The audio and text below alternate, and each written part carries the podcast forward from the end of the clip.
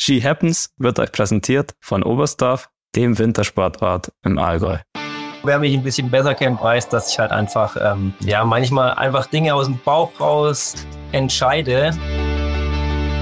Und ich muss sagen, ich werde zu langsam schon, schon ein bisschen, bisschen wehmütig, weil ich habe das jetzt doch schon, ähm, ja, fast mein halbes Leben lang mache mach ich jetzt diesen Sport wirklich auf internationaler Ebene. Und die ganze Zeit hieß es hinter mir, auf geht's Vinci, bleib, bleib am Rio dran. Und ich habe die ganze Zeit, was ist denn das für ein Winzige? Hinter der Bühne war so eine mega teure LED-Wand. Und dann hieß es vorher nur, ey Jungs, ähm, ihr dürft mit dem Champagner rumspritzen, aber es darf nichts auf diese LED-Wand kommen, weil die ist echt teuer und die darf auf keinen Fall nass werden.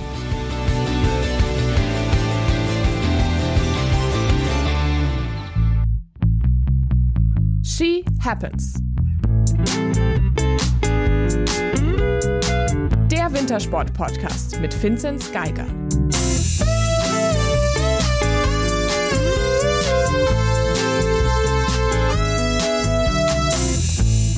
Einen wunderschönen guten Morgen können wir in diesem Fall sagen.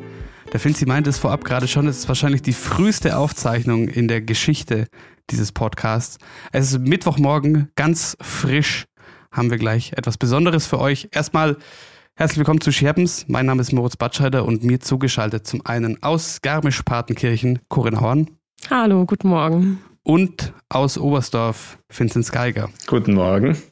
Und du grinst schon so schelmisch, vollkommen zurecht, Vinzi, du hast uns nämlich heute wen mitgebracht. Wir haben einen langjährigen Teamkollegen von mir mal wieder an Bord und ich glaube, passender kann es nicht gehen. Am Wochenende ist ja unser Weltcup in Schonach unser Heimweltcup und da haben wir natürlich einen Local Hero jetzt zu Gast, der da sein, seinen letzten Weltcup ähm, macht und dann seine Karriere beendet. Viele können sich wahrscheinlich jetzt schon denken. Servus, Fabian Riesle. Ja, hallo zusammen. Schön, dass ich da sein darf. Freut uns auch sehr. Es hat, gibt natürlich äh, Anlass, da finden Sie gerade schon gesagt, Schonach und du hast äh, bekannt gegeben, das wird dein letzter Weltcup sein. Wie geht's in dir zu und vor? So, ist es schon, ist es schon gesagt, dass dann, dass dann Schluss ist oder bist du noch voll im, im Rennfokus? Ähm, also tatsächlich steht es doch gar nicht so ganz fest, ob ich dann vielleicht doch noch mal im Continental Cup äh, an den Start gehen werde.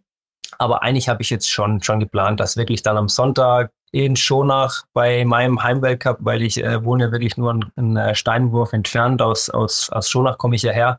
Ähm, und eigentlich habe ich mir das schon, schon so ausgemalt, dass jetzt da der letzte, letzte Weltcup-Auftritt ist und dann generell wirklich mein, mein letztes Mal, dass ich äh, ja von der Schanze springe, über so eine Loipe lauf, wettkampfmäßig und dann soll, soll eigentlich schon Schluss sein. Aber warum könnte es sein, dass du noch mal im COC an den Start gehst?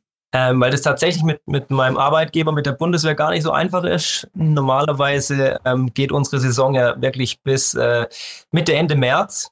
Und ähm, ich bin quasi noch bis September bei der Bundeswehr angestellt und die sagen da natürlich schon, dass das nicht so einfach ist, dass man dann einfach so äh, Mitte Januar sagt, okay, ich, ich äh, hau jetzt einen Deckel drauf. Ähm, das muss ich jetzt einfach noch abklären. Und ähm, aber das ist auf alle Fälle, dass ich äh, quasi auf der auf der internationalen Bühne jetzt am Sonntag ähm, Servus sag. Ähm, und ja, weil sich für mich einfach dann in Schonach einfach ein, ein, ein, Kreis schließt, weil dort wirklich mein allererster Weltcup war und deswegen möchte ich dort auch auf Wiedersehen sagen und da ist der Rahmen halt einfach perfekt für, für mich. Da haben wir jetzt gar nicht drüber nachgedacht, Herr Kokos. Arbeits, Arbeitsverträge und so. Aber nee, dazu, dazu die Nachfrage, gibt es da, gibt's da auch noch irgendwas, was du dann erfüllen müsstest oder musst du nur antreten? Weiß ich tatsächlich auch noch nicht. Also, also ich, ich habe mich da natürlich, wie ich bin, also wer mich ein bisschen besser kennt, weiß, dass ich halt einfach, ähm, ähm, ja, manchmal einfach Dinge aus dem Bauch raus entscheide und so, so war das jetzt einfach auch. Und ich musste jetzt erst alles, alles abklären, wie das dann ist. Aber auf jeden Fall ist am Sonntag dann der letzte Weg. Jetzt hast du schon gesagt, in Schonach schließt sich ein Kreis für dich. Du hast dort dein Weltcup-Debüt gefeiert. Jetzt wirst du deine Karriere in Schonach beenden. Ist es schon, ist diese Entscheidung bei dir schon angekommen? Ähm, also ich habe es jetzt echt ganz schön lange Zeit ähm, ganz schön vor mir weggeschoben, aber eben ich habe jetzt so das Gefühl, umso näher dann der äh, das Wochenende ranrückt, umso mehr ähm, ja kommt es bei mir doch raus und ich muss sagen, ich werde zu langsam schon schon ein bisschen bisschen wehmütig, weil ich habe das jetzt doch schon ähm, ja fast mein halbes Leben lang mache mach ich jetzt diesen Sport wirklich auf internationaler Ebene. Wirklich bin schon seit, seit 15 Jahren jetzt da, da im Weltcup unterwegs. Und ja, wenn ich jetzt da, da dran denke, freue ich mich auf der einen Seite, freue ich mich wirklich, weil ähm, ja, ich einfach mit meiner Family einfach jetzt sehr, sehr viel zu tun habe zu Hause. Ähm, aber natürlich mit den Jungs unterwegs sein macht natürlich auch, auch einen Riesenspaß. Man, man erlebt wirklich sehr, sehr viele Dinge. Ähm, aber ich würde schon sagen, dass die Freude überwiegt. Ich glaube, die Entscheidung ist wahrscheinlich auch, ähm, wenn man es jetzt zum ersten Mal überlegt, stellt man sich wahrscheinlich einfacher oder stellt man sich wahrscheinlich einfacher vor, wie wenn es dann immer näher rückt und dann es dann wirklich vorbei ist, könnte ich mir vorstellen. Ja, weil eben ist ja dann schon, schon ein großer, großer Schritt, wie will ich zu sagen, dass ich jetzt wirklich aufhöre. Ähm, ja, weil ich sage immer, dass dass man schnell aufgehört hat, aber eben dann, dann wirklich ähm, das auszusprechen und, und zu sagen, hey, dass das jetzt Schluss sein soll, das hat mich dann doch, doch den, äh, ziemlich Überwindung gekostet, muss ich, muss ich einfach ehrlich sagen. Und ähm, aber als es dann raus war, war es dann auch ein ne gut, gutes Gefühl, einfach so. Man denkt immer, es ist so leicht, aber am Ende des Tages ist es ja doch auch ein, ein langer Lebensabschnitt, der, der zu Ende geht. Ja, also echt, also, also eben, ähm, ich habe 2009 mein, mein, mein, meinen ersten Weltcup gemacht und eben, dass das jetzt so, so viele Jahre hat das jetzt absolut mein Leben bestimmt, den, den, den täglichen Rhythmus. Ähm, man ordnet dem ja wirklich auch sehr, sehr vieles unter. Also ähm, es ist ja kein, ähm, ja, also das macht ja auch nicht jeden Tag Spaß. Und von dem her ist es ja schon ein, schon ein, schon ein großer Schritt, muss ich sagen. Wenn du, äh, ich wurde, ich wurde auch fast etwas, äh, etwas wehmütig, als ich diesen, diesen Post von dir gesehen habe mit dem, mit den Eindrücken von deinem ersten Weltcup. Allein, ich es immer interessant finde, weil man so im, im Alltag, auch wenn man so Sport von außen verfolgt, nicht immer so auf dem Schirm hat, hm, was tut sich da eigentlich so? Und dann sieht man so Bilder von vor 15 Jahren und denkst du, oh, wie haben denn die Anzüge ausgesehen und die Helme und weiß ich nicht. Wenn wir da noch mal einmal kurz 15 Jahre äh, zurückspringen, zu dem Fabian Riesle, der da in Schonach äh, zum ersten Mal auf einem Balken saß bei einem Sprungwettbewerb im Weltcup. Was war denn das für ein Typ, dieser Fabian Riesle? da war ich noch, äh, ja, wie der Vince jetzt immer noch ist. Also sehr, sehr unbedarft, mit dem Kopf durch die Wand. Ähm, ja, äh, einfach noch ein, noch ein junger wilder Kerl, sag ich einfach mal so. so hast du das jetzt ja auch nicht verloren. Würde ich ich, ich würde dich jetzt nicht einschätzen, als, als wäre das bei dir als auf einen Schlag dann am Schluss irgendwie verloren gegangen. Aber ich wollte auch nochmal dahin zurück, weil, wenn man so auf deine Karriere schaut, dann hast du natürlich schon auch selber natürlich äh, viel erlebt, kommen wir mit Sicherheit auch noch gleich auf die, auf die, auf die, auf die großen und vielleicht auch auf die schwierigen Momente, aber doch auch die, die Sportart als Ganzes und gerade auch der, die Rolle des, des deutschen Skiverbands äh, in dieser, in dieser Zeit, in der nordischen Kombination. Da nochmal mit, mit, mit zurücknehmen, wie war es denn zu dieser, zu dieser Zeit in diese deutsche Mannschaft hochzukommen? Gerade weil dein Weg in den A-Kader vielleicht nicht so der klassische, in Anführungszeichen, wie man das jetzt bei vielen Athleten, wie zum Beispiel auch beim Finzi gesehen hat, war? Ähm, ja, also das war natürlich, ähm, oder generell über die letzten 10, 15 Jahre war das, glaube ich, extrem schwierig, ähm, überhaupt den Schritt zu machen, wirklich in die deutsche, äh, deutsche Nationalmannschaft, weil ja wirklich wir seit den, ja, mit der Ära Ronny Ackermann seit einfach mal ging dieser los, so um die 2000er, 2001, 2002 eben wurde es halt, glaube ich, immer schwieriger, ähm, in dieses deutsche Team reinzukommen, weil das Team halt einfach so, so, so mega stark war. Ähm, aber das war natürlich damals für, für mich als, als junger Sportler schon auch ein, ein Wahnsinnsanreiz, ähm, weil ich halt einfach, ja, einfach besser werden wollte als die da oben. Und das war oder hat uns, glaube ich, schon so über viele Jahre ähm, so als deutsches Team auch extrem ausgemacht, dass sich die jungen Athleten so, so, ein bisschen im, im Windschatten von den alten, sag ich jetzt einfach mal ein bisschen äh, ransaugen konnten und eben dann, dann schon, schon auch den, den Anspruch hatten, dass man halt irgendwann auch besser wird als die. Und so war es bei, bei mir schlussendlich auch. Also, also, also ich hatte das Glück, dass ich halt echt mit, mit Ackermann, Kircheisen, dann, dann, dann Frenzel und so äh, echt richtig krasse Kombinierer vor mir stehen hatte. Und eben das Ziel war natürlich absolut, ähm, denen alles abzugucken, was die machen und das besser zu machen. Und das, das hat mich, glaube ich, extrem weitergebracht. Und die Sportart an sich ist wirklich, glaube ich, eine, die sich in den letzten Jahren hat die sich äh, enorm entwickelt. Also eben, als ich ähm, 2009 da, äh, da dazukommen bin, weiß ich noch, waren, glaube ich, nur sieben oder acht Weltcups. Und das ist über die letzten Jahre war das natürlich immer noch sehr, sehr schwankend, aber ich, ich glaube trotzdem, dass da sehr viel vorangegangen ist, ähm, sehr viel auch, auch, besser geworden ist, aber jetzt ähm, ja, sieht man halt einfach auch, dass da jetzt ziemlich viel, viel im Argen leider liegt. Ähm, aber das ist jetzt, glaube ich, hier nicht das Thema. das haben wir schon äh, viel diskutiert und wird wahrscheinlich auch noch oft Thema sein. Ähm, aber das soll ja heute nicht das Thema sein. Hast denn du, Finzi, äh, damals als äh, noch äh, junger, äh, sehr weit weg, noch vom A-Kader, aber damals schon äh, dir angeschaut, was der Fabian da so macht im Weltcup? Puh, äh, ich glaube nicht. Ähm, ich glaube, man nimmt das. Ja. Das du hast nicht schon als also Kind in Fabian Riesle Bettwäsche geschlafen. als Kind noch nicht, heute schon.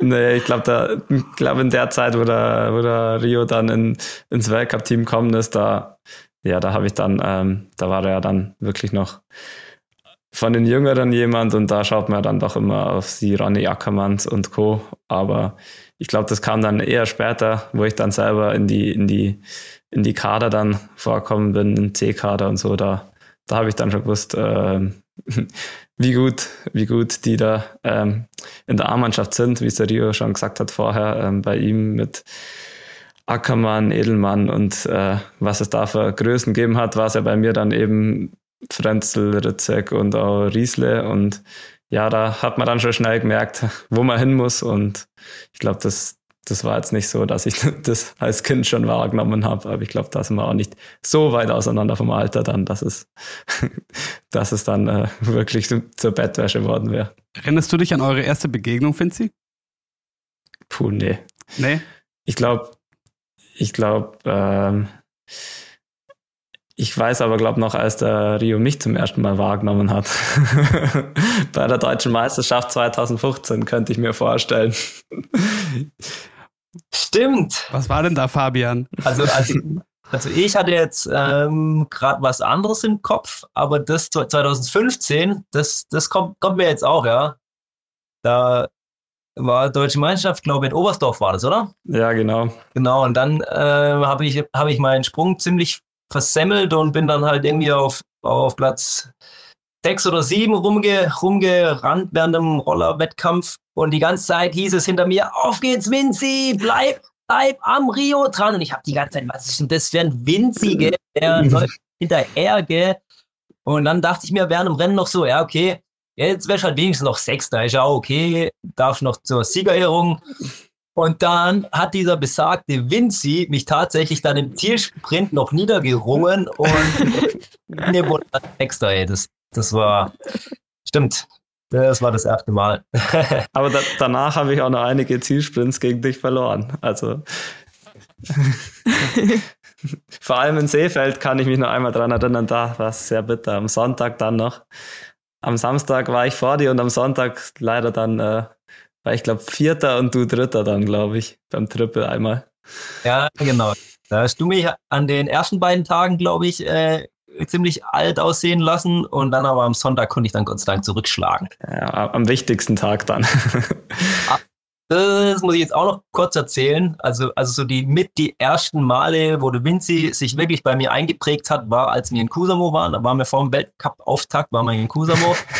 ähm, das war zu der Zeit, als Vinci noch keine Kontaktlinsen oder halt ganz selten Kontaktlinsen drin hatte.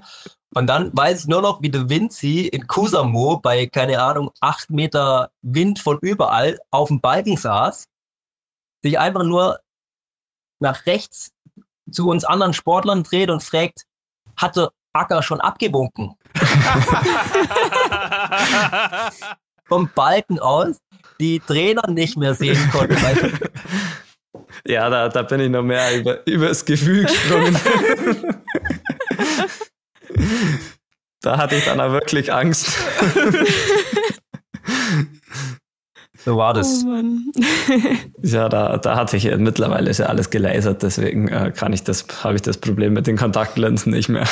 Aber Fabian, was sind so deine Momente, die für dich vielleicht sogar für immer bleiben?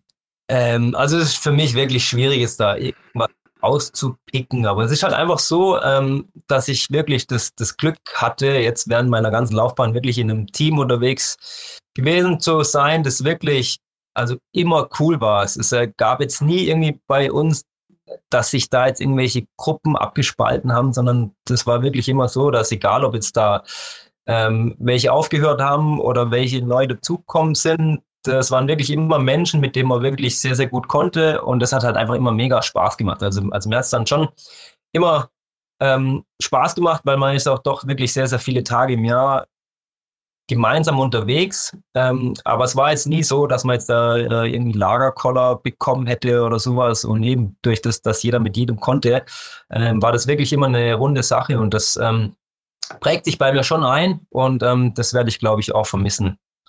So, so, so das ähm, Teamgefühl, weil es ist ja eigentlich ja krass. Also eigentlich sind wir ja alles Einzelsportler aber man sieht dann halt doch immer, dass das Team drumherum halt doch äh, ziemlich wichtig ist und dass man, wenn es im Team gut läuft, dass man sich gegenseitig halt einfach auch extrem mitreißen kann. Und ähm, was mir auch immer ähm, sehr, sehr positiv bleiben wird, dass sich wirklich immer jeder für jeden ge gefreut hat. Also, also es gibt ja immer mal Auf und Abs, aber ähm, ja, das war jetzt, wenn ich jetzt einen guten Wettkampf gehabt habe, sind halt immer alle zu mir gekommen, haben, haben gesagt, hey Rio, geiler Wettkampf, Glückwunsch und so, aber andersrum war das ja genauso, dass man dann halt hingeht und sich ja wirklich mit den anderen mit, mitfreuen kann, weil man halt einfach eine richtig coole Truppe ist. Ja, ich glaube, das, das hat es auch genau in den Jahren ausgemacht, wo es dann wirklich so extrem erfolgreich war.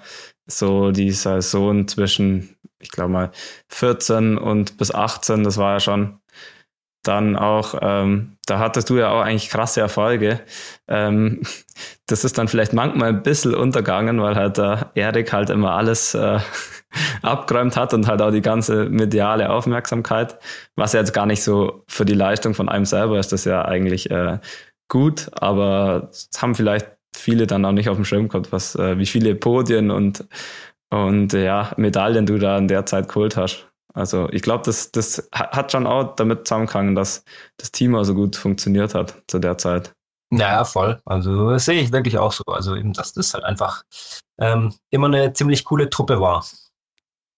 Aber weil das wollte ich eben genau, was der Finzi anspricht, gerade nochmal nachfragen, ob das immer, weil wir das äh, jetzt schon öfter, öfter gehört haben und ich, ich frage mich trotzdem, war das, war das immer so einfach, gerade für dich in dieser, dieser, dieser Phase, die Zehnerjahre hinter diesem äh, großen deutschlandinternen Battle äh, Ritzek-Frenzel, hat, hattest du das Gefühl, dass, dass deine Leistungen da quasi in Anführungszeichen ausreichend gewertschätzt wurden, weil es so viel um die beiden ging? Ähm, also das war natürlich, wie der Binzi schon, schon gesagt hat, waren das echt krasse Jahre, weil eben da, da gab es ja, glaube ich, Jahre, da, da haben wir Deutschen halt irgendwie von, von, von 27 Einzelweltcups, glaube ich, irgendwie 24 gewonnen und eben da stand natürlich oft, oft ein Ritchie oder ein Erik ganz, ganz oben. Ähm, aber ich hatte eigentlich schon, schon immer das Gefühl, dass da die Leistung von den anderen schon äh, dementsprechend auch gewürdigt wurden. Ähm, und das war natürlich für mich, weil ich halt oft mal dann eben Zweiter war oder Dritter war und ganz selten, ähm, oder, oder ja, was heißt selten, aber halt nicht ganz so oft dann, dann ganz oben gestanden bin, wie jetzt die, die, die beiden.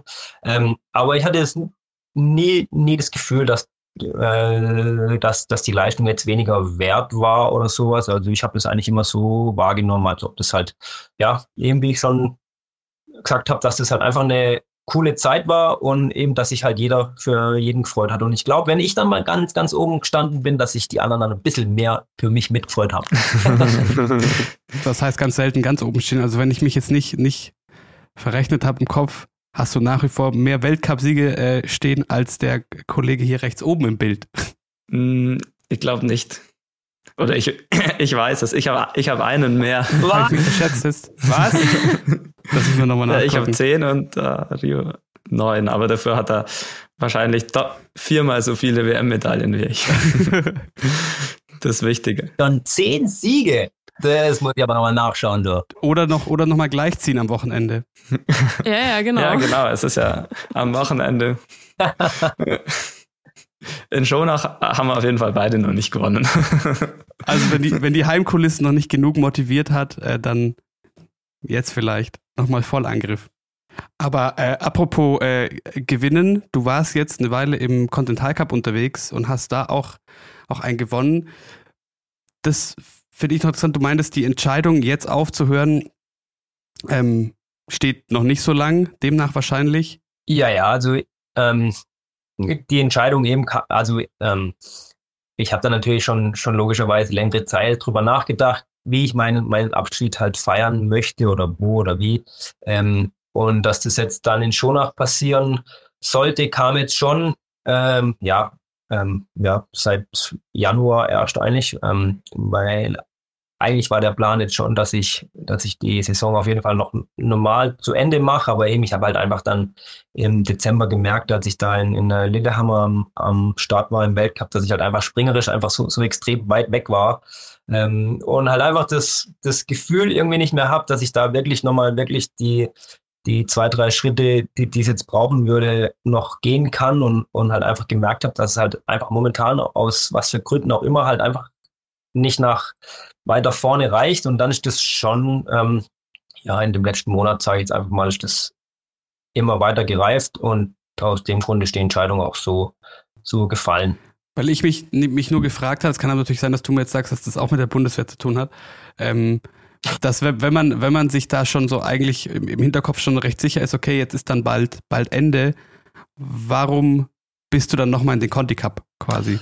Ähm, ja, weil ich schon äh, noch die Hoffnung hatte, dass es, ähm, dass ich das Ruder noch rumreißen äh, kann, aber habe hab jetzt im Conti Cup halt auch gemerkt, dass es halt einfach, ja, dass ich das im Springen halt einfach momentan einfach nicht zusammenkriege. Und dann war es jetzt am Ende, ähm, da kann man dann immer noch einen, noch Weltcup-Startplatz, kann man dann noch über so, so, so einen Quotenplatz sichern. Das heißt, dass die ersten drei Nationen ähm, aus der letzten COC-Periode können quasi nochmal einen zusätzlichen Weltcup-Platz ergattern. Und da waren das jetzt die COCs letzt, äh, vorletzte Woche in Trondheim und jetzt letzte Woche in Klingenthal. Und ich lag da auf dem, auf dem vierten Platz und habe jetzt einfach so, so aus, ähm, ja, weil ich halt einfach noch, noch was zu, zurückgeben wollte, weil ich halt wusste, dass ich sicherlich den, den, den, den Platz dann nicht kriegen werde, selbst wenn ich ihn hole, aber wollte es einfach noch, noch den Jungs mitgeben. Und dann ähm, lief es in Klingenthal ziemlich gut. Ähm, ich habe zweimal gewonnen und bin einmal Dritter geworden und habe somit diesen, diesen Quotenplatz geholt. Und somit können die Jungs nach wie vor im Weltcup dann zu, äh, ich weiß gar nicht, siebt, glaube ich, fahren. Also. Ja, genau. Das ist sehr ehrenhaft. Aber das ist ja auch, auch krass, weil ähm, die letzten Jahre war es ja immer so, dass derjenige, der den Platz rausgelaufen hat, dann eigentlich gar keine Chance hatte, dann den auch zu bekommen, weil die Mannschaft halt immer zu war. Und ich weiß es auch selber bei mir in der einen Saison, wo ich dann zum ersten Mal im Weltcup war und dann wieder in COC zurück musste, habe ich dann auch äh, zweimal gewonnen hintereinander, aber es war halt nicht möglich, in den Weltcup zu kommen, weil halt da der letzte aus dem Weltcup war halt der Kircheisen und den hat man da einfach nicht ausgewechselt. Also das war dann schon ähm, ist schon krass und von dem her ist es sehr, ja, Respekt, dass du das dann noch machst fürs Team. Werbung an. Du Coco. Du Moritz. Du bist ja, wenn man, wenn man so ein bisschen auf Social Media guckt und so weiter und was du so für Snaps schickst, etc., bist du ja viel am Langlaufen nach wie vor. Überall in der Weltgeschichte. Wie Leutasch, Italien, äh, verrückte Orte was mich zur Frage bringt. Warum denn nicht eigentlich mal am schönsten Ort der Welt? Warum nicht mal in Oberstdorf langlaufen, Coco? Ich war tatsächlich schon in Oberstdorf langlaufen. Ich war mal mit dem Holzmann-Sebi auf der Dorfloipe langlaufen. Im Langlaufzentrum. Im Ried war ich auch schon. Und, ähm, Finzi, wie heißt es, wenn man aus dem, aus dem Langlaufzentrum hinten ins Tal reinläuft? Ja, genau, da läuft man in die Birksau. Das ist auch wirklich eine meiner Lieblingsloipen. Ich glaube, das kannst du bestätigen. Da ist man wirklich von, vom Ried aus, wo ja wirklich unsere Weltcup-Strecken sind, ähm, richtig, ja, da ist immer viel Betrieb auch mit Sportlern und da läuft man dann Richtung Birksau und man ist wirklich, äh, ja, wir sagen immer im Paradies, da ist es so ruhig, da ist einfach dann einfach eine wunderschöne Landschaft und gar kein Trubel mehr. Und ja, das, das schätze ich da daran immer sehr. Ist auch wirklich ein Paradies hinten raus. Wie sind die Bedingungen momentan bei euch? Ja, ist wirklich genial. Wir hatten jetzt so schöne, schöne Wochen. Letzte Woche hatten wir ja noch ähm, keinen Wo äh, am Wochenende keinen Weltcup und da bin ich wirklich äh, noch ein paar Mal ins, in, in die Birksau gelaufen, weil das für mich ist einfach perfekt, wenn ich, ähm, kann ich von zu Hause aus bei der Dorfrunde loslaufen, dann ist es perfekt verbunden mit dem Ried äh, und vom Ried aus kann ich eben in die Birksau laufen. Von dem her nutze ich das, wenn das geht, immer sehr, sehr gerne, weil es einfach vom Aufwand her sehr gering ist. Ich muss, muss gar nicht ins Auto steigen. Ich kann einfach direkt von hier aus loslaufen. Und ja, das ist für mich immer eine der schönsten Trainingsstrecken. Jetzt ist aber gerade ja, Finzi, wir hatten es äh, auch schon davon, jetzt wird es aber gerade wieder ein bisschen wärmer. Was denn dann? Thema Dorfrunde und so weiter. Wird ja dann schwierig. Die Dorfrunde natürlich, die ist nicht beschneit. Aber wir haben bei Tiefenbach das Rohrmoos, ähm, das ist ein brutales Schneeloch. Also da, da geht es wirklich noch bis ganz lang in den Frühling rein und auch schon relativ früh Anfang Winter.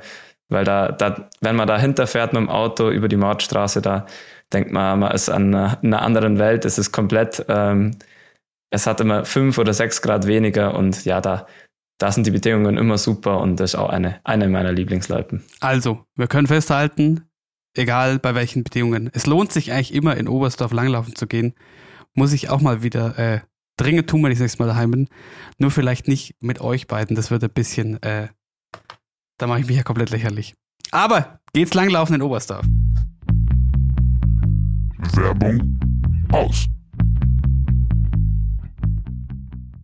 Ja, ein Team, ein Teamplayer bis, bis zum Schluss und vielleicht kommen wir damit dann auch zu den, den ganz großen Momenten. Bist du generell so ein großer Teammensch? Weil für alle, die das irgendwie gar nicht mitbekommen haben sollten, was Fabian Riesler die letzten Jahre so gemacht hat, deine größten Erfolge hast du ja abseits dieser, dieser Weltcup-Siege äh, im Team erlaufen quasi. War das schon immer dein Ding? Ähm, also ich bin schon ein, schon ein harmoniebedürftiger Mensch, der, der das, glaube ich, auch so, so ein bisschen ähm, gerne macht, im, im Team zu agieren. Das macht mir schon Spaß, auch wenn ich manchmal, glaube ich, ein bisschen anders rumkomme, so, so eher als Einzelgänger. Aber bei, bei mir war es halt immer so, dass ich ähm, ja, wenn man so ein, so Teamwettkampf bestreitet, dann ist das Feeling halt nochmal ein ganz anderes, weil man will ja nicht der sein, der es am Ende irgendwie äh, verkackt. Und ähm, deshalb war das eigentlich immer so, so über die letzten Jahre dann eine Stärke, worauf sich die Trainer dann, glaube ich, bei mir auch extrem verlassen konnten, weil ich halt einfach dann im Team habe ich halt meistens dann wirklich geliefert und ähm, konnte dann wirklich auch oftmals noch mal über mich hinauswachsen und ähm, ich muss sagen, Teamwettkämpfe eben hatten für mich eigentlich immer einen besonderen Charme und eben, wie gesagt, ich, ich äh, durfte auch im Team meistens meine mit die größten Erfolge feiern. Und ihr beide seid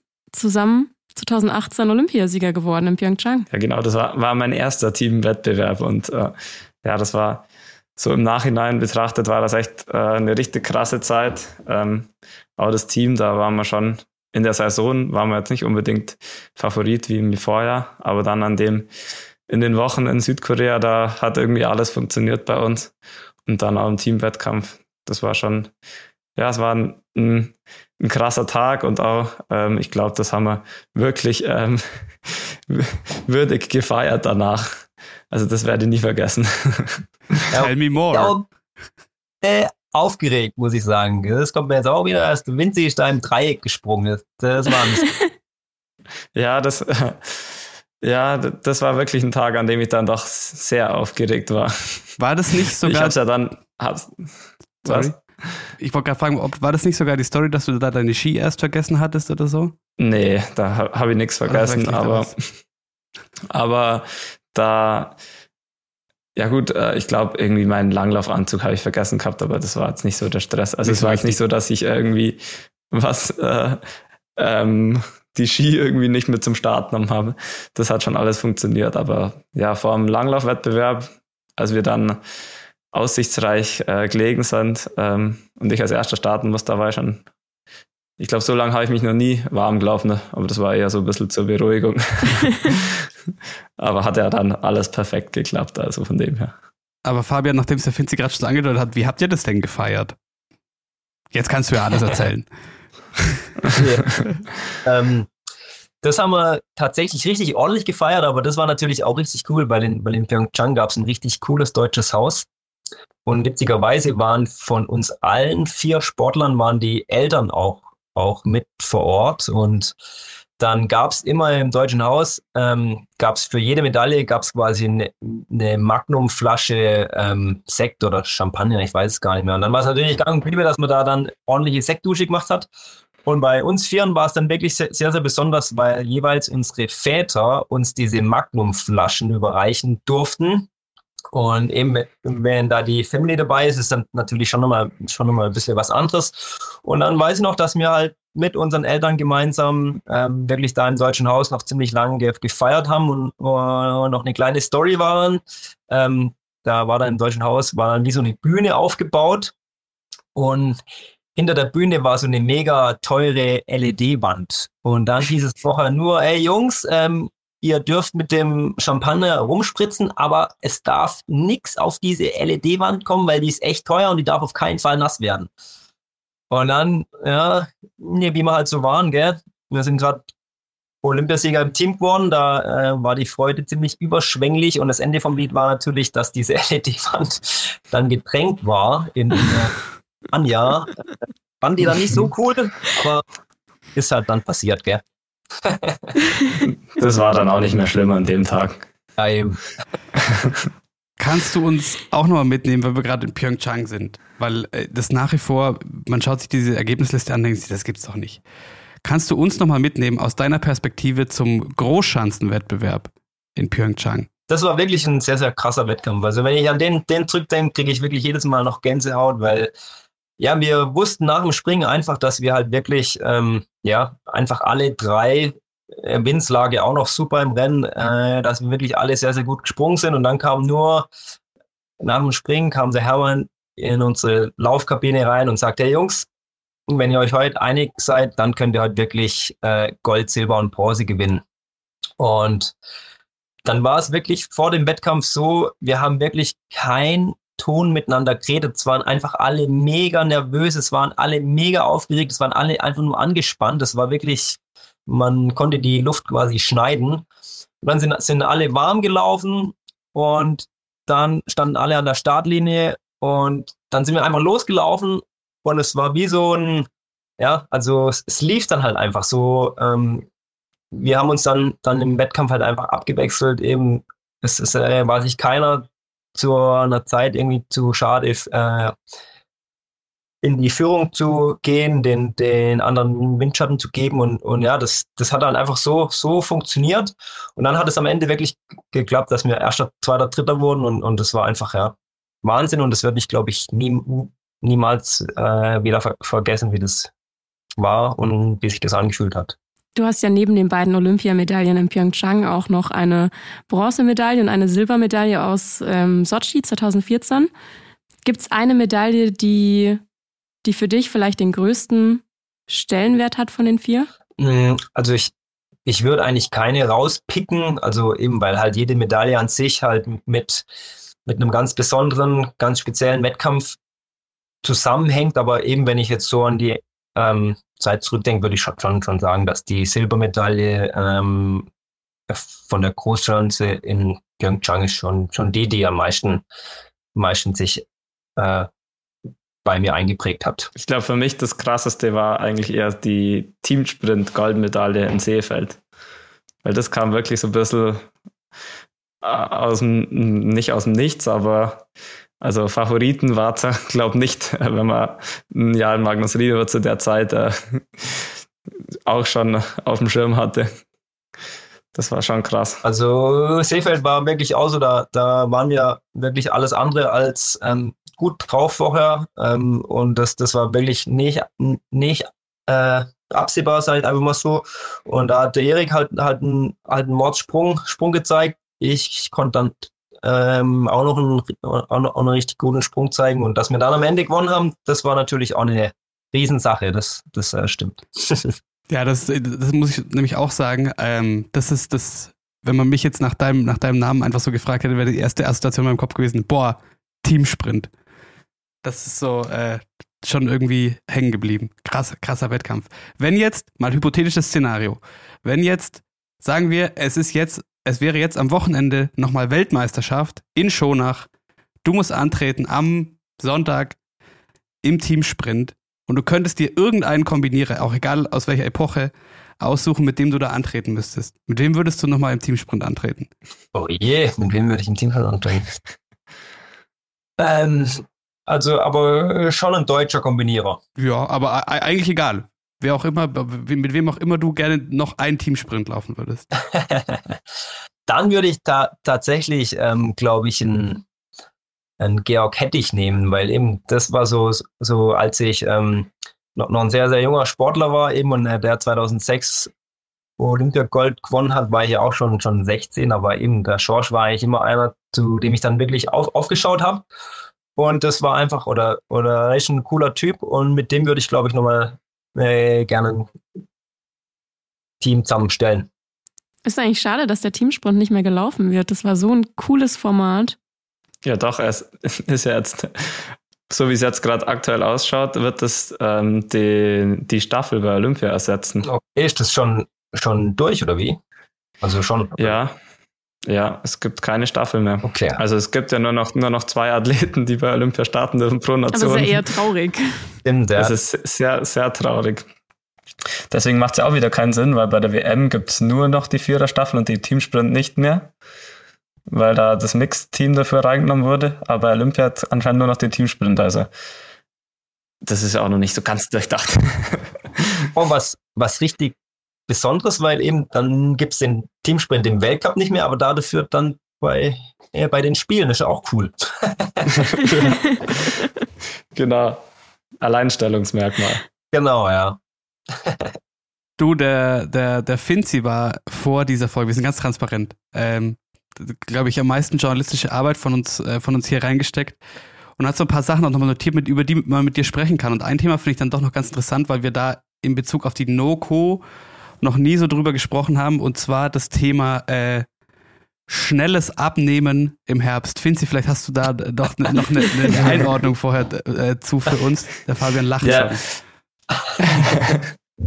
ja, ich habe ähm, das auch geschrieben, weil ich ich glaube, ähm, eine Zeit lang, also ich glaube, die letzten Jahre jetzt nicht mehr so, aber als ich neu ins Team gekommen bin, da war das echt äh, faszinierend zum Sehen, wie man, wie man doch im, im Herbst oder ich weiß nicht genau, wann du das angefangen hast, ähm, doch noch, äh, ähm, ja, oder was heißt noch? Das war, glaube ich, schon so dein Plan, einfach die Kilos schnell runterbekommt und aber ohne Leistung zu verlieren, offensichtlich. Das fand ich immer echt äh, ne, ja, das ist, glaube ich, schon auch ein Talent, das man haben muss. Ja, also das war tatsächlich oftmals ähm, ziemlich verrückt so im Nachgang. Also man wird ja auch älter und ähm, ja, sieht dann halt, glaube ich, auch ein, dass man ab und zu mal so ein paar, paar Sachen gemacht haben, äh, hat, die, die nicht so ganz clever waren. Und das waren, glaube ich, so Sachen, die ich, ich vielleicht ein bisschen anders gestalten hätte können. Aber bei mir war es halt einfach so, dass ich halt immer wusste, wenn ich halt so und so viel Kilo wiege, dass es dann halt einfach auf der Schanze viel, viel besser funktioniert. Aber ich war halt keiner, der jetzt halt irgendwie dauerhaft das ganze Jahr über leicht gewesen ist, sondern ich, ich war dann halt einfach so, so über ein Frühjahr, Sommer, ähm, ja, halt einfach drei, vier, manchmal waren es auf fünf Kilo schwerer, als mein, mein Wettkampfgewicht war. Und dann kam der Herbst und dann wusste ich, oh, jetzt wird's langsam kalt, die Blätter fallen wieder von den Bäumen und dann wusste ich, okay, jetzt muss ich halt schauen, dass halt in ein, zwei Monaten muss jetzt halt so, so schnell wie möglich noch sehr, sehr viel Gewicht runter. Und da habe ich mich schon sehr oft ziemlich arg ähm, ja, runtergehungert ähm, und habe dann halt echt nur noch ganz, ganz wenig gegessen. Abends gab es manchmal äh, meistens nur noch Salat. Salat, Salat, Salat, jeden Tag. Und ja, das war oft, oft ein Ticken zu viel, glaube ich, ja. Aber wie hast du das geschafft, ohne Leistung zu verlieren? Weil es ja doch ein sehr schmaler Grad. Ja, es ist, äh, war, war wirklich ein verdammt schmaler Grad, aber ich glaube halt einfach, dass man über seinen Kopf kann man, glaube ich, alles steuern. Ähm, und bei, bei mir war das halt einfach so, so eingebrannt. Wenn ich leicht bin, fällt es mir auf der Schanze halt deutlich einfacher. Ich äh, ja, spring weiter und somit habe ich das halt einfach immer alles, äh, was ja die, die, nicht, die nicht so positiven Folgen von so einem schnellen Abnehmen sind, eben, dass man schneller krank wird, dass man Laufleistung einbüßt. Aber eben, ich habe es mir einfach immer ein bisschen schön geredet. Eben, wenn ich leichter bin, kann ich ja theoretisch auch schneller, schneller laufen, weil ich ja weniger Kilos einen Berg hoch, hochtragen muss. Und das hat über viele Jahre ziemlich gut funktioniert. ja, also ich fand das immer ziemlich krass und das ist einfach auch beeindruckend, aber ja, ich glaube, jetzt wirst du es nicht mehr machen müssen. oh nein. Jetzt kommen im Herbst drei Kilo drauf. Oh was, was sind so Dinge, die du am Sportler-Dasein nicht vermissen wirst? Oh, also, ja, also zuerst mal muss man sagen, dass es ja eigentlich ein mega Privileg ist, dass man Profisportler sein darf. Ähm, das, das schaffen sehr, sehr wenig Leute. Aber wenn man es dann ist, dann ist man natürlich schon ähm, für sich sehr, sehr selbstverantwortlich und eben alles, was ich tue oder was ich nicht tue, ähm, ja, fällt am Ende auf meine Leistung zurück. Und eben das, das halt, dass man halt sich bei, bei jedem Wetter raus, rausquälen muss, wenn es regnet oder stürmt oder schneit oder was auch immer, ähm, sondern jetzt kann ich dann immer rausgehen, wenn ich halt einfach Lust dazu habe, wenn gutes Wetter ist. Aber ich glaube nicht, dass ich jetzt noch jemals wieder bei, bei, bei zwei Grad Dauerregen rollern gehen werde oder sowas. Nee. Sehr, sehr, sehr, sehr verständlich. Du hast gerade gesagt, du glaubst, dass man mit seinem Kopf doch alles schaffen kann.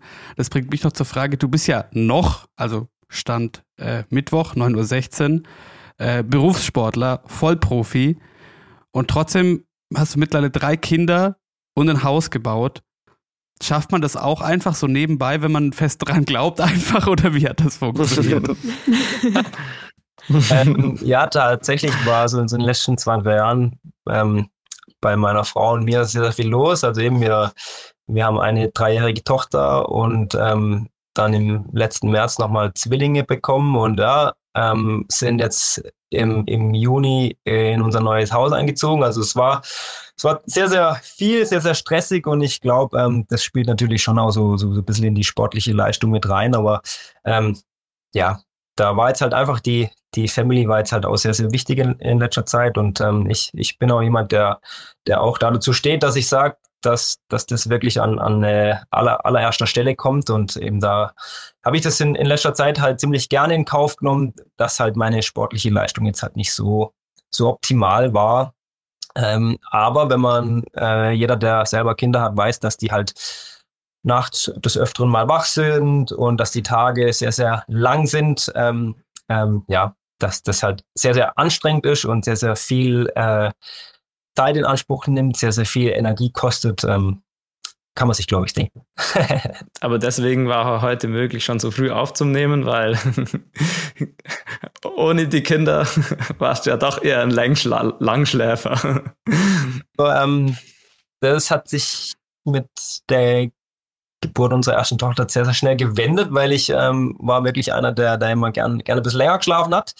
Aber mit Kindern ist die, ist die Nacht früher vorbei. Du hast es gerade schon gesagt, da verschieben sich natürlich auch Prioritäten im Laufe der Jahre, gerade natürlich auch, wenn man, wenn man Vater wird. Aber ich könnte mir vorstellen, ähm, deine Frau war bestimmt auch eine, eine sehr besondere, eine sehr krasse Stütze für dich. Sie war ja auch selber Langläuferin. Ähm, Sandra Riesle, ehemalige Ringwald, vielleicht sagt es dem einen oder anderen Langlauffan noch was, eine sehr gute Sprinterin die dich natürlich wahrscheinlich auch äh, sehr unterstützt hat im, in den letzten Jahren. Ja, absolut. Also eben, weil Sandra hat es ja alles selber gemacht. Eben, sie, sie war ja auch im, im Weltcup unterwegs, war bei Weltmeisterschaften, war damals auch in, in Pyeongchang mit dabei, ist da selber ähm, Wettkämpfe mitgelaufen und sie war natürlich über die letzte Zeit eine Riesenstütze und ohne sie ähm, hätte das natürlich jetzt so, wie ich das jetzt noch das letzte Jahr gemacht habe, hätte es ja gar nicht funktioniert, weil eben ähm, sie war dann teilweise eben mit den drei Kids alleine zu Hause und das muss man natürlich auch, auch ähm, erstmal handeln und erstmal hinkriegen, aber eben das Gute, weil, weil halt sie einfach ähm, aus dem Business früher kam, weiß sie halt einfach, was halt nötig ist, um, um dort im Weltcup mit, mit am Start sein zu können. Und da hat sie mir natürlich über die letzte Zeit sehr, sehr starken Rücken freigehalten, aber ich glaube, sie ist jetzt auch froh, wenn ich dann ein bisschen mehr Zeit zu Hause bin. Was hat sie denn gesagt zu deiner Entscheidung? Also sie hat mich also ähm, natürlich dahingehend unterstützt und man äh, spricht ja auch über solche Themen, weil eben ähm, mit, mit den drei Kids muss man natürlich schon die Entscheidung trifft man gemeinsam und ähm, es wäre vielleicht auch ein bisschen egoistisch gewesen, wenn ich jetzt einfach gesagt hätte, ich äh, will das jetzt einfach so machen, wie ich denke, sondern wir haben uns da schon natürlich abgestimmt und ähm, sie hätte mich natürlich auch noch weiterhin unterstützt, wenn ich gesagt hätte, dass ich jetzt auch noch mal weitermachen möchte über die Saison hinaus, weil es halt einfach, ja, Teil, Teil meines Lebens ist, weil ich damit natürlich auch mein Geld verdiene. Ähm, aber ich glaube, wie gesagt, sie ist jetzt auch froh, ähm, wenn dann der Sonntag kommt. Und ähm, ich freue mich natürlich auch, weil meine Kinder ähm, finden es natürlich auch cool, wenn, wenn Mama und Papa zu Hause sind. Und deshalb, ähm, ja, ist die Entscheidung, glaube ich, für Sandra. Ähm, die, ich finde es auch gut. Worauf freust du dich denn jetzt nun am meisten als Rentner? Als, muss man so sagen. Ja, ja. Also, also das ist tatsächlich das, was, was mich so die, das letzte Jahr am meisten genervt hat. So ähm, nach Hause kommen, kurz Sachen packen, wieder wegzufahren, dann fährt man in, ins nächste Hotel und im Endeffekt ist es immer das Gleiche. Es ist, es ist oft der gleiche Ablauf. Es gibt oftmals das gleiche Essen irgendwie. Es ist egal, wo man ist, aber, aber, aber, aber es gibt voll oft Mü äh, Nudeln und ich habe mittlerweile echt gar keine Lust mehr auf Nudeln, ich habe keine Lust mehr auf Müsli, weil man morgens dann immer Müsli isst und so und das ist so eigentlich das. Pass auf, der Uli hört ähm, bestimmt zu. Nicht, dass wir hier noch. ja, genau. Eben und ähm, das, das wird jetzt, glaube ich, einfach ein äh, bisschen Zeit brauchen. Ähm, ja, ich habe das jetzt sehr, sehr lange gemacht und ja, vielleicht finde ich jetzt auch irgendwie ein neues Hobby oder sowas, keine Ahnung. Ähm, ja, aber es ist jetzt nichts, wo ich mich speziell mega drauf freue, eben einfach das jetzt erstmal ein bisschen Zeit zu Hause zu haben und eben nicht ständig meiner kleinen Tochter sagen müssen, ähm, ja, es tut mir leid, aber Papa fährt jetzt gleich wieder weg. Und ja, das, das tut dann schon, schon weh, wenn die Kleine einen dann anguckt und sagt, Papa, jetzt schon wieder. Und das, ähm, ja, da, auf das freut es mich am meisten, ja, dass ich einfach zu Hause bin und nicht mehr ständig, ständig abhauen muss. Hast du schon einen Plan für, für nach der Karriere oder heißt jetzt wirklich erstmal runterkommen, die letzten Angelegenheiten klären, mal wirklich Familienmensch sein, Papa sein? Genau, also der, der Plan ist tatsächlich, dass ich jetzt erstmal ein bisschen zu Hause bleibe, weil ähm, Sandra studiert aktuell noch und jetzt ist die Abmachung schon, dass, dass jetzt sie erstmal ihr, ihr Studium fertig machen darf und ähm, ich halt einfach ein bisschen mehr Zeit ähm, hier sein werde, bisschen den Haushalt äh, wuppen muss, die die, die Kinder ähm, ja, mehr betreuen werde und dann fange ich äh, aller Voraussicht nach, fange ich dann im, im September, äh, will ich dann ein Fernstudium Studium beginnen. Ähm, BWL und Wirtschaftsmanagement soll das werden. Äh, nicht Wirtschafts-, äh, Sportmanagement, sorry. ähm, aber halt auch auf, auf äh, Fernstudium-Basis, dass ich halt einfach von zu Hause aus ähm, lernen kann, und einfach eben viel Zeit habe, einfach für die Family und das, was hier so an, anfällt und ansteht. Also keine Gefahr, dass äh, wie bei, bei Teamkollege Frenzel irgendwie nach drei Monaten musst du schon wieder äh, in anderem Outfit auf irgendeiner Schanze stehen. ähm, das nicht, aber ich bin tatsächlich bin ich auch nicht abgeneigt, was so eine so eine kleine Trainertätigkeit angeht. Also ich, ich werde da schon jetzt mal reinschnuppern bei meinem Heimat äh, Verein will ich da schon, schon schauen, ob mir das Spaß macht und ich könnte mir dann vielleicht durchaus vorstellen, dann in naher Zukunft vielleicht auch irgendwie als, als ähm, ja, Stützpunkttrainer vielleicht irgendwas anzufangen. Aber ich muss erst mal gucken, ob mir das überhaupt Spaß macht und ob ich das will. Aber ähm, ich glaube nicht, dass ich da im FE nacheifer und ähm, dann im Frühjahr schon wieder als, als äh, Bundestrainer dastehe. Finzi, wie viel, wie viel, wie viel äh, ehemalige Teamkollegen als Trainer würdest du aushalten? ich glaube, das äh, glaube ich wird, wird alle aushalten. Muss ich ja jetzt sagen. Ja, genau, das muss ich jetzt sagen. Dazu noch, noch, noch, noch kurz, Fabian, vielleicht ist diese, diese letzte Saison ähm, für dich als, der, als jemand, der nochmal ein paar Jahre mehr mit dem, mit dem Erik zusammen im Team war und noch ein paar Jahre mehr Hermann Weinbuch mitgemacht hat, wie groß war diese Umstellung jetzt in deinem letzten Jahr?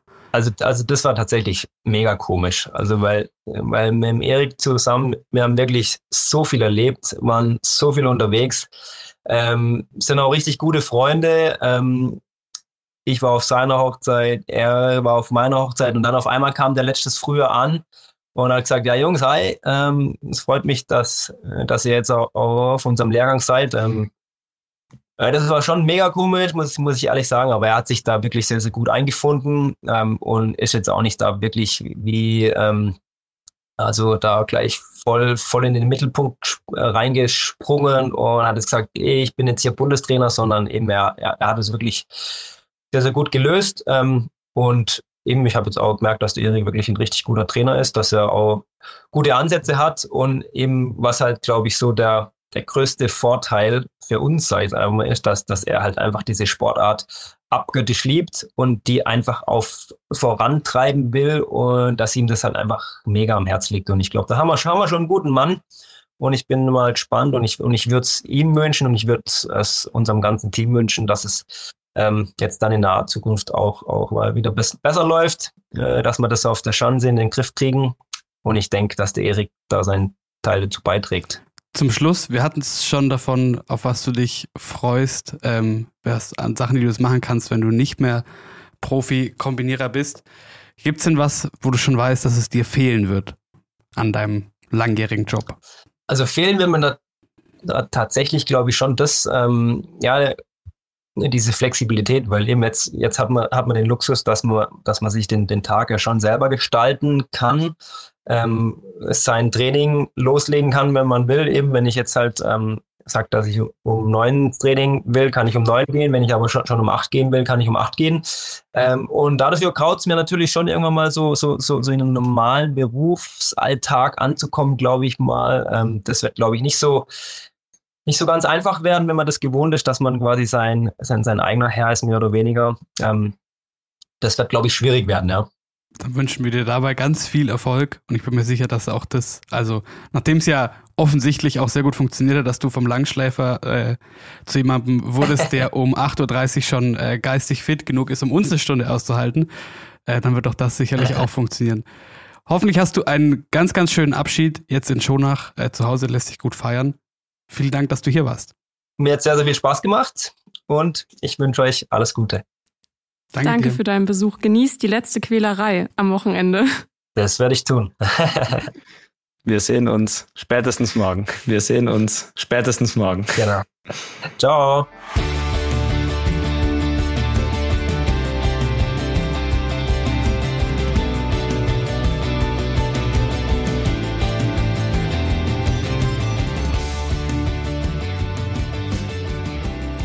Jetzt steht am Wochenende der Weltcup in Schonach an. Finzi, welche Rennen werden genau gelaufen? Das ist tatsächlich das erste Wochenende, wo zweimal das gleiche Rennen stattfindet. Also zweimal auf der gleichen Schanze und unser klassisches Gundersen 10 Kilometer Einzel. Also da freut es mich jetzt schon drauf, weil das ist einfach das beste Format meiner Meinung nach. Wo gibt es denn sowas noch? Hä? Zwei Gundersen an einem Wochenende. Ja, früher gab es das nur, jetzt äh, werden hier irgendwelche komischen Sachen ausprobiert, aber jetzt back to the roots. Wir wollen nicht nochmal über den Massenstart da bleibt, sprechen. Bleibt alle, da bleibt alles so, wie es ist. Ja, hoffentlich mit winterlichen Bedingungen. Aber schaut nicht so gut aus. Ja, also wirklich letzte Woche sah es tipptopp aus in Schonach und die haben auch genug Schnee, glaube eingebunkert. Aber jetzt, ja, jetzt wird es, glaube bisschen knapper mit dem Schnee, aber ich glaube, die kriegen das auf jeden Fall gut hin. Am Wochenende wird es schön Wetter, also ich glaube, die, die Bedingungen werden schon passen.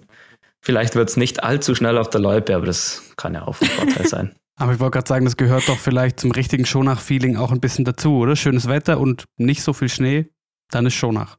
Ja, am, am Sonntag, wenn der Rio dann auch noch aufhört, ich glaube 10 Grad und Sonnenschein. Das klingt also nach Schonach, ja. Das macht dann, ist, das hört sich dann eh nach eigentlich so einem Mitte-März-Tag an. Also das, das, das Feeling ist dann wie, wenn es der Weltcup-Abschluss wäre, vermutlich. Ansonsten kann man noch gucken am Wochenende Skiflug-Weltmeisterschaft. Auch das wird interessant. Und ansonsten wisst ihr eh Bescheid. Ski Alpin ist jetzt natürlich gerade viel los. Das kriegt ihr wahrscheinlich eh mit. Wir haben letzte Woche schon über einiges gesprochen. Tun wir sicherlich auch bald wieder. Und vor allem hören wir uns nächste Woche wieder. Und dann geht's um Biathlon, Coco. Hoffentlich ganz viel Biathlon, passend zur WM, die bald losgeht. Falls ihr uns ansonsten noch irgendwas sagen wollt oder irgendwelche Fragen habt, dann schreibt uns gerne auf Instagram an ski.happens oder auch gerne eine Mail an team.skihappens.de. Und dann würde ich sagen, Finzi, ganz viel Glück fürs Wochenende. Es wird sicher nochmal ein, eine schöne Abschiedsparty. Wir drücken auf jeden Fall die Daumen. Danke. Ja, mich freut es jetzt auch drauf. Sehr gut.